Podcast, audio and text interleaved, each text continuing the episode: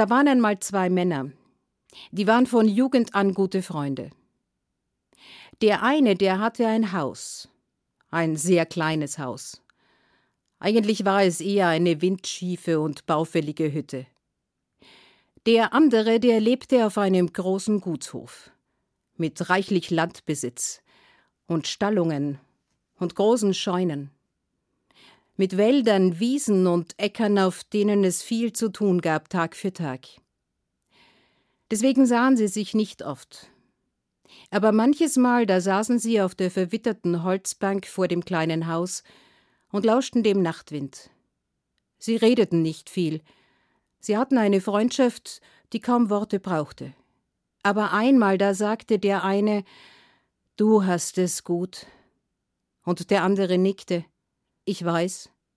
Und ich frag mich so oft, warum das Leben sich so ungerecht verteilt und ob man da nicht etwas machen kann dagegen. Ein paar Tage später, da ging jener, der auf dem Gutshof lebte, zu seinem Herrn. Und der, der wunderte sich. Er war es nicht gewohnt, dass einer seiner Untergebenen ihn einfach so ansprach. Herr, ich möchte euch etwas fragen. Und da nickte der Herr. Herr, ich arbeite seit vielen Jahren für euch, Tag für Tag. Seid ihr mit meiner Arbeit zufrieden? Da konnte der Herr nicht wirklich antworten. Er konnte doch seine Leibeigenen nicht unterscheiden. Herr, ich möchte gerne für euch weiterarbeiten. Da lachte der Herr. Was hatte dieser Mann vor? Herr, lacht nicht. Ich möchte für euch weiterarbeiten, aber als ein freier Mann. Da lachte der Herr nicht mehr. Du willst frei sein? Du bist vor allen Dingen ziemlich frech. Was glaubst du eigentlich? Wenn du frei sein willst, dann reicht es nicht, dass du gut arbeiten kannst. Du musst entschlossen sein und mutig. Herr, ich ich denke schon, dass ich mutig bin. Ah, du denkst. Das das ist nicht genug. Du musst es beweisen. Und dann schaute der Herr auf die Berge. Siehst du dort oben den Gipfel in Eis und Schnee? Wenn du eine Nacht dort oben verbringst, so gekleidet wie du jetzt bist, dann gebe ich dich am nächsten Tag frei. Und jetzt geh wieder an die Arbeit. Da drehte sich der Mann um und ging und hörte, wie der Gutsherr ihm nachrief Ich gebe dir heute Abend frei. Dann kannst du überlegen, was dir dein Leben wert ist. Und ich erwarte, dass du morgen kommst und dich entschuldigst. Am Abend, da saß sein Freund auf der verwitterten Holzbank vor dem kleinen Haus und schaute auf. Du kommst schon wieder? Aber du siehst völlig verstört aus. Was ist mit dir? Komm, setz dich. Es brauchte eine ganze Zeit, bis der Freund verstanden hatte, was vorgefallen war. Was für eine grausame Entscheidung. Und dann dachte er nach und schaute auf den Berg gegenüber. Ich glaube, ich weiß, wie wir es machen. Ich steige morgen in der Frühe auf diesen Berg hinauf. Und ich werde Holz sammeln. Und am Abend, da zünde ich dir ein Feuer an. Du wirst die Wärme nicht spüren, aber du wirst es sehen. Und du wirst wissen, dass ich da sitze und es hüte, damit du frei bist. Am anderen Morgen, da wartete der Gutsherr. Und da kam er schon, aber der geht ziemlich aufrecht für einen, der sich entschuldigen will. Na, Kommst du, um dich zu entschuldigen? Der Mann sah ihn an. Herr, ich weiß nicht, wofür ich mich entschuldigen muss. Nein, ich komme, um euch zu bitten, dass ihr mir eure zwei treuesten Diener mitgebt, damit ihr später nicht sagen könnt, ich hätte euch betrogen. Ich nehme an, ihr wollt mich nicht selbst begleiten. Und sagt ihnen, sie sollen sich warm anziehen. Kurze Zeit später gingen drei Männer den Berg hinauf einer in dürftigen Kleidern und schlechtem Schuhwerk, stetig Schritt für Schritt voran.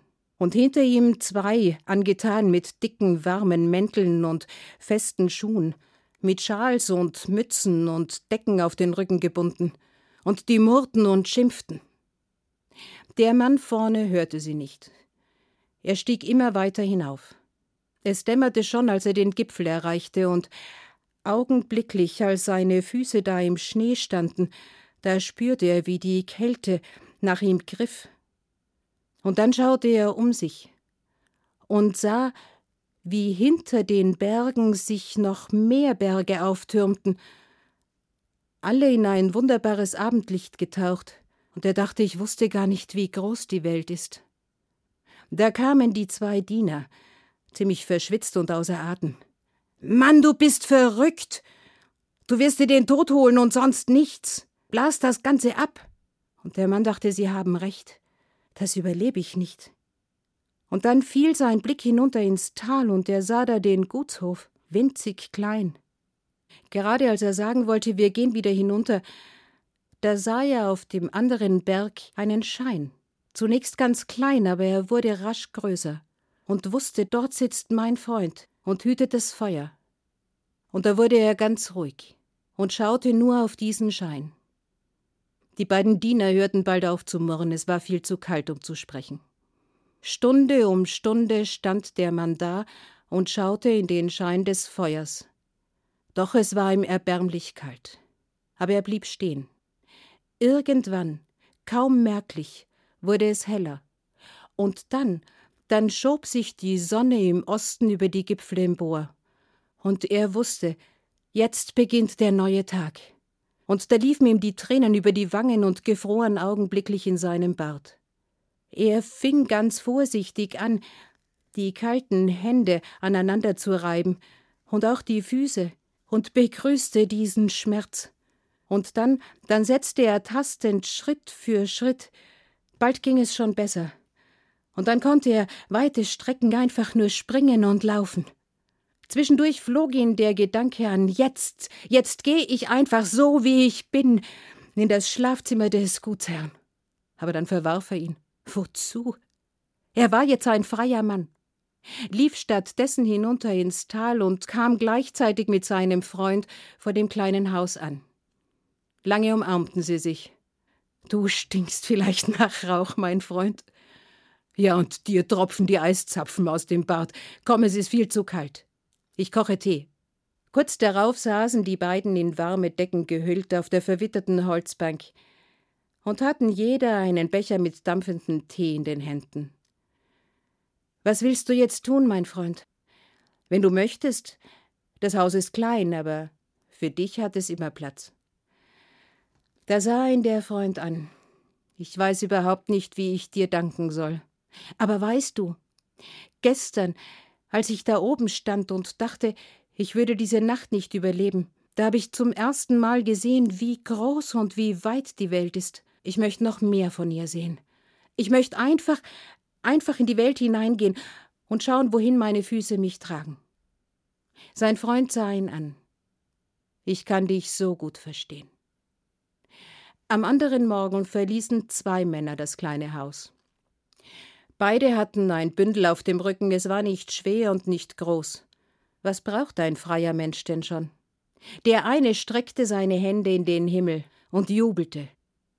Der andere zog die Haustür zu und drehte den Schlüssel um, und dann strich er über das verwitterte Holz.